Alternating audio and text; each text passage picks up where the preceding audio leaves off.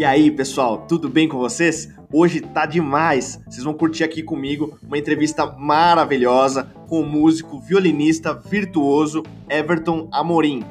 Ele tocou aqui na Six Sessions no dia 7 de dezembro. O recital foi incrível.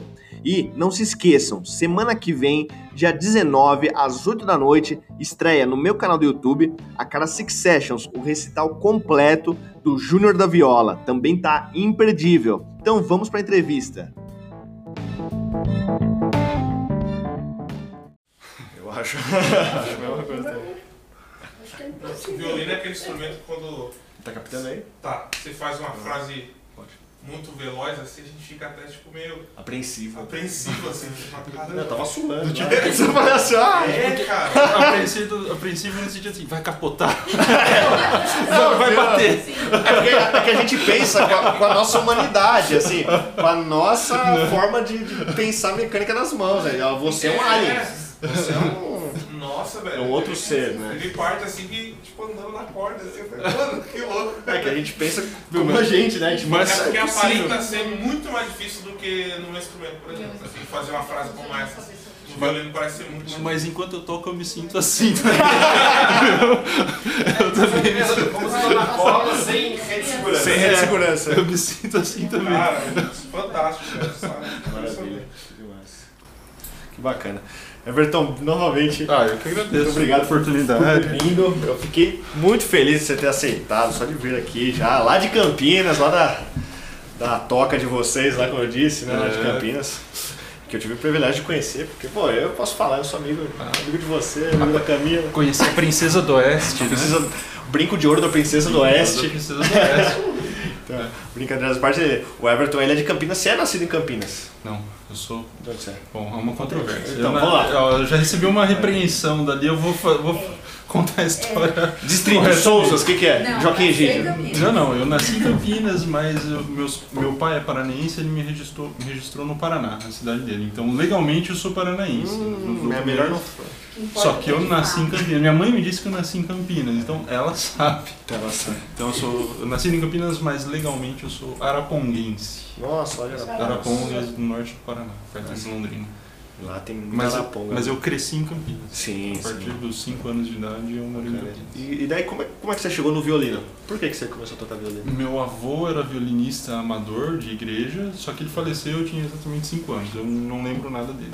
E um dia, eu tinha uns 11 anos, eu estava na casa da minha avó, fuçando em coisas, e achei o violino dele, que ninguém tocava, ele era o único músico da família. E eu achei o violino e comecei a brincar, e montei, botei cordas, um tio me ajudou. E foi assim, foi o primeiro Instrumento já. contato assim que eu tive. E a partir disso eu comecei a estudar por conta e fui procurar professor e aí, tem, teve acertos, erros no caminho, né? Mas Uhum.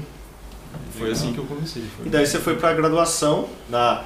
Então, aliás, eu tava, já tava contando aqui antes, mas você foi pra graduação na USP, foi onde eu te conheci, né? Exatamente. E aí você se graduou em violino lá na USP.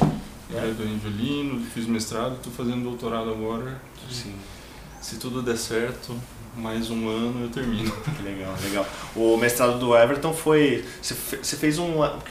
Pode-se dizer uma análise da, da, da composição do, do Glauco Velasquez, uma análise de performance, não sei como é que posso. Uma análise com viés interpretativo. É a análise do intérprete. Porque tem análise que o pessoal da musicologia faz, que é muito válida e muito importante.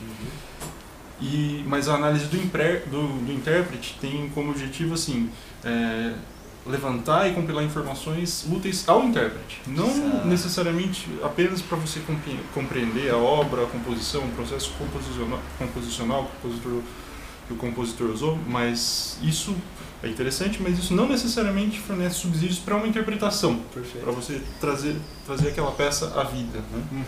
E aí a análise do intérprete é, olha outros aspectos da obra. São os aspectos interpretativos, justamente.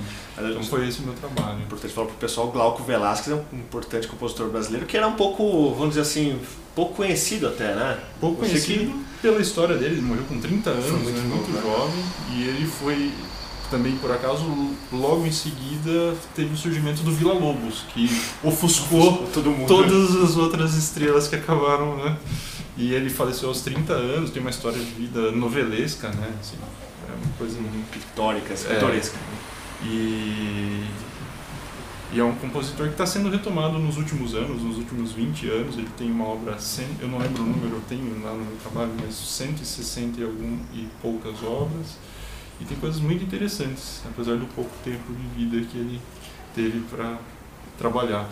Das coisas que me interessam, tem duas sonatas para violino e piano muito legais, eu estudei uma delas no meu mestrado, e mais 17 peças curtas para violino e piano. Então esse foi o, o, o recorte que eu usei. Sim. E sua atuação hoje? É, você é concursado, né, e músico da orquestra da OZU, né, que se fala, Ozu. orquestra da Sinfônica da Unicamp, Sinfônica né? Você já também teve passagem pela, pela OCAN, USP? É, toquei em várias sim, orquestras, sim. às vezes como concursado, às vezes como convidado. Você foi para a Alemanha USP, também, né, durante a graduação? Estive na Alemanha, fiz um intercâmbio curtinho uhum. e, e eu fui para Karlsruhe, no sudoeste da Alemanha, que tem uma escola de música muito importante, sim. tem uma escola de cordas maravilhosa lá, foi uma experiência muito enriquecedora.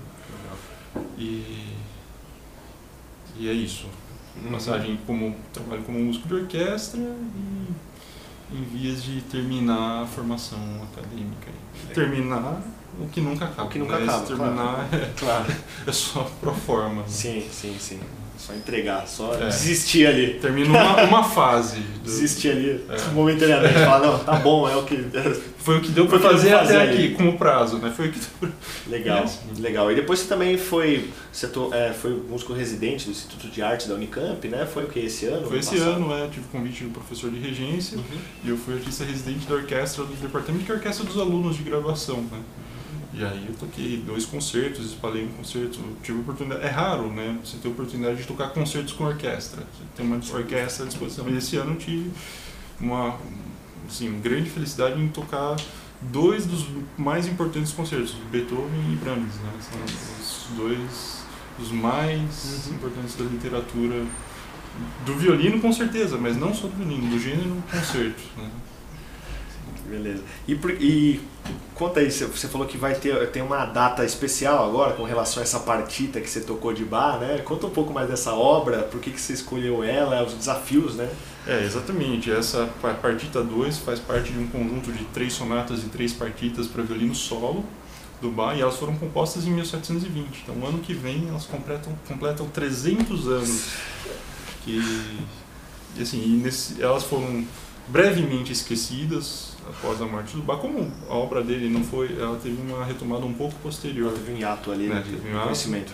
Mas graças ao Mendelssohn, ela foi retomada e redescoberta e essa, essas três sonatas e três partitas ocupam um lugar especial na literatura de violino. Elas são o Velho Testamento, assim, não tem como não passar por elas. Todos os violinistas estudam ou uma ou duas ou todas elas.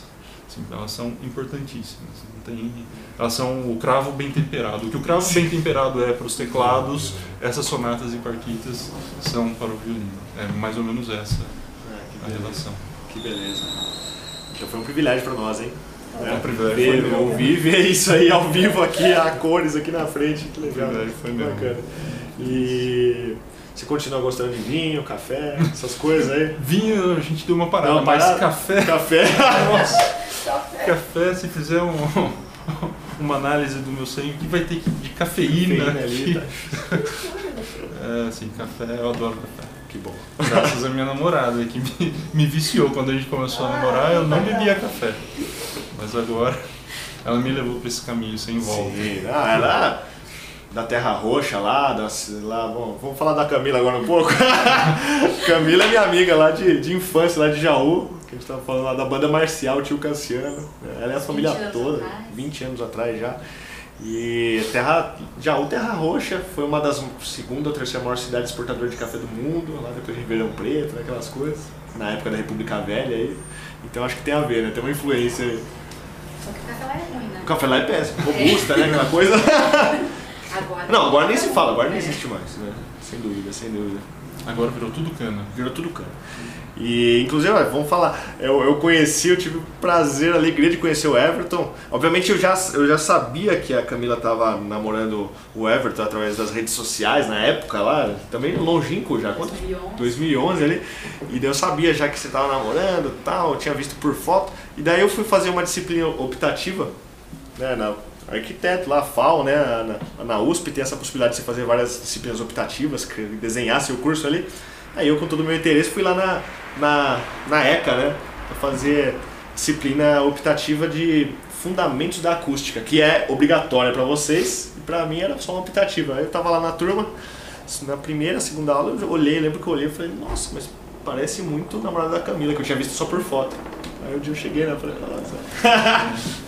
Foi muito legal. Desde então a gente se fala sempre, já teve um, amigo mesmo já há muito tempo. Deu uma sumida, né, esses últimos meses aí, o ano- último ano, eu acho que, nossa, foi uma correria de todos os lados, né, pra nós todos, eu acho. Vocês Esse doido tocando um monte. tocando um monte. É, eu toquei um monte, você acaba se isolando de tudo, e- mas eu, Eu também construindo um monte de guitarras. É, eu preciso retomar contato que faz mal se isolar, sabe? Eu- Tem que ter O mundo, contato. fica, o mundo fica parecendo mais hostil do que é, né? É? É, fica mais cinzento. Fica. Fica mais cinzento. Fica, é importante aí, né? Precisa, é, legal. precisa de contato. Calma, Bacana. mano. E agora sim, vai, que você não queria que perguntasse, mas pro próximo ano, qual que?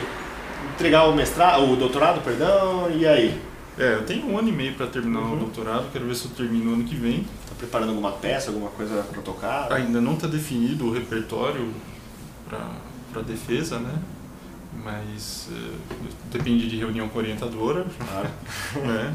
Que me orienta muito bem. Eu, eu só tenho a tem tantas histórias aí de Péssimas, né? problemas Era com sua orientadora, não era minha vizinha, né?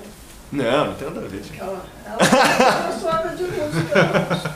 É, Ah, é? mas não é. Olha, não, é a professora Eliane Tokeshi. Ah. Excelente orientadora, excelente violinista. Tive a sorte de ter aula com ela da graduação até agora. Às vezes você apresenta ao lado dela, né? Eu já vi alguma coisa sua. né? Na Já toquei, já, já fiz música de câmara com Isso, ela. exatamente. Algumas vezes já fiz quinteto de Schumann, já fiz estreia de música contemporânea. Foi o que você Isso eu vi lá, não? Isso. Foi um MCD lá? Isso, Festival, Musi- é, Festival de Música Contemporânea Brasileira. Isso, Então, um concerto com estreia de peças. Sim. Não, com os compositores.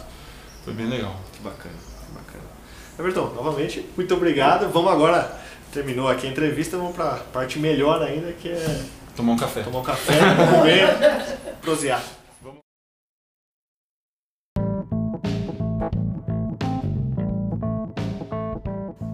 E aí, pessoal, gostaram da entrevista? Legal, né? Então fica meu agradecimento aqui ao Everton e ao músico e produtor Michel Oliveira, responsável pelo áudio da Cara Six Sessions e agora está captando também o áudio das entrevistas, elevando o nível da produção. E não se esqueçam, dia 19 da próxima semana, às 8 horas, estreia em meu canal do YouTube a Cara Six Sessions do Júnior da Viola, um recital maravilhoso. Espero vocês por lá. youtube.com barra. E até a próxima. Grande abraço. Tchau, tchau.